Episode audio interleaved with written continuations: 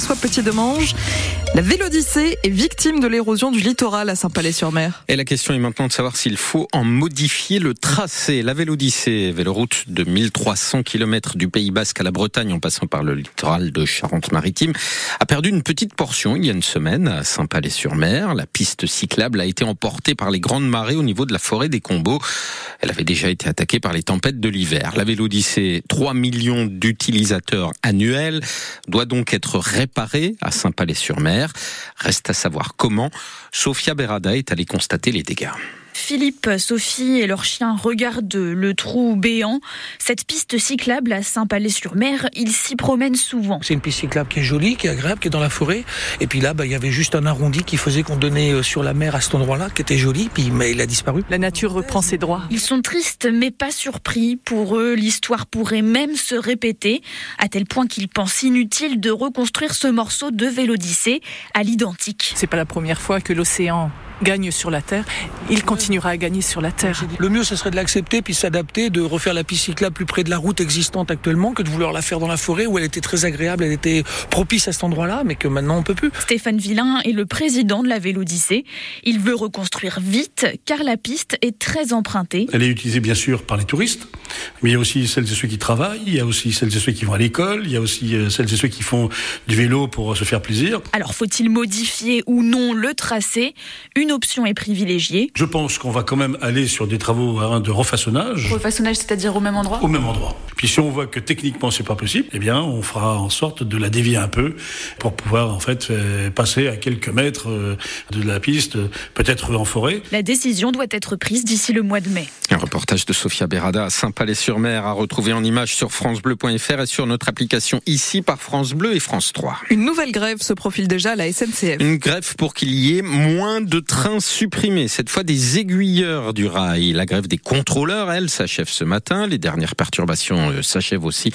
Euh, le TGV Angoulême, l'île de 6h36 est encore supprimé, mais après le trafic doit être normal à Angoulême et à La Rochelle comme ailleurs. En attendant de nouveaux problèmes dès le week-end prochain peut-être, avec les aiguilleurs SNCF donc et des revendications euh, similaires sur les salaires et sur les conditions de travail, explique Julien Trocaz, le secrétaire fédéral de Sudrail. C'est un peu, on va dire, le même triptyque. Il y a le sujet emploi, il y a le sujet euh, rémunération euh, salariale avec une augmentation de la prime, de l'indemnité pardon de la circulation et l'amélioration des conditions de travail.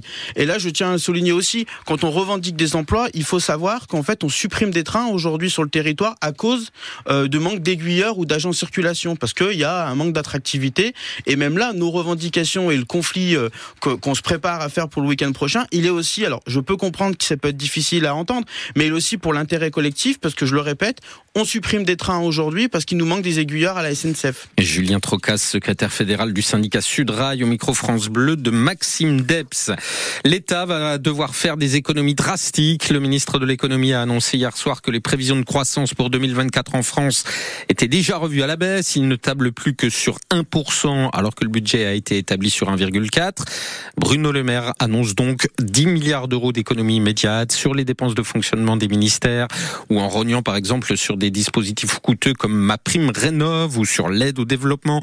Il promet que les collectivités locales et la sécurité sociale ne seront pas touchées et qu'il n'y aura pas de hausse d'impôts. Les sapeurs-pompiers de la Charente s'attaquent aussi au risque de harcèlement scolaire. Oui, les jeunes sapeurs-pompiers, les JSP de la Charente, viennent d'assister à une conférence débat de sensibilisation au harcèlement à l'école. Car l'encadrement de ces JSP constate qu'il est bien placé pour détecter ces problèmes, non pas forcément en son sein, même s'il sait que ça peut arriver, mais à l'école aussi. 130 jeunes âgés de 14 à 18 ans reçoivent chaque semaine une initiation aux activités des pompiers. Et eux qui sont scolarisés dans les collèges et lycées charentais n'échappent pas au risque de harcèlement scolaire, témoigne le responsable des JSP, le lieutenant Nicolas Coinchelin. Depuis euh, trois ans, on a eu euh, tous les ans un à deux cas de jeunes sapeurs-pompiers qui étaient victimes de harcèlement dans le milieu scolaire et dont on a découvert ça au sein des JSP, où ils trouvaient un soutien auprès de leurs camarades. Donc quand nous, on a eu connaissance de ça, bah forcément, on a fait rentrer la chaîne euh, de solidarité qu'on peut avoir au sein des pompiers, déjà en prenant contact avec les parents pour savoir s'ils étaient au courant, ensuite en prenant attache auprès de notre personnel de santé qui a mis à disposition des psychologues sapeurs-pompiers pour essayer d'accompagner les jeunes s'ils le souhaitaient et, et s'ils le pouvaient. Moi, j'ai pas eu connaissance, en tant que responsable départemental, de harceleurs au sein de nos sections. Mais statistiquement, il y en a forcément, mais euh, ils ne le savent peut-être pas eux-mêmes que les gestes qu'ils font au quotidien, qui peuvent être pris comme des plaisanteries ou, quoi que ce soit, bah, peuvent être des gestes euh, opprimants ou de brimade euh, ressentis par leurs camarades. Le lieutenant Nicolas Coinchelin, responsable départemental des jeunes sapeurs-pompiers en Charente. Un refuge pour chiens abandonnés ou maltraités, totalement saturé. Le refuge Oléronais, situé à Saint-Georges-d'Oléron, se dit dépassé par l'explosion du nombre d'abandons, auxquels les chiens sauvés de la maltraitance. Il a encore reçu la semaine dernière une trentaine de demandes d'abandon en seulement deux jours.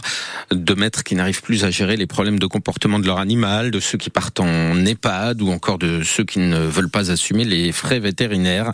Les raisons d'abandon sont nombreuses et bénévoles et salariés du refuge Oléronais se sentent dépassés. C'est à dire sur francebleu.fr et sur notre application ici.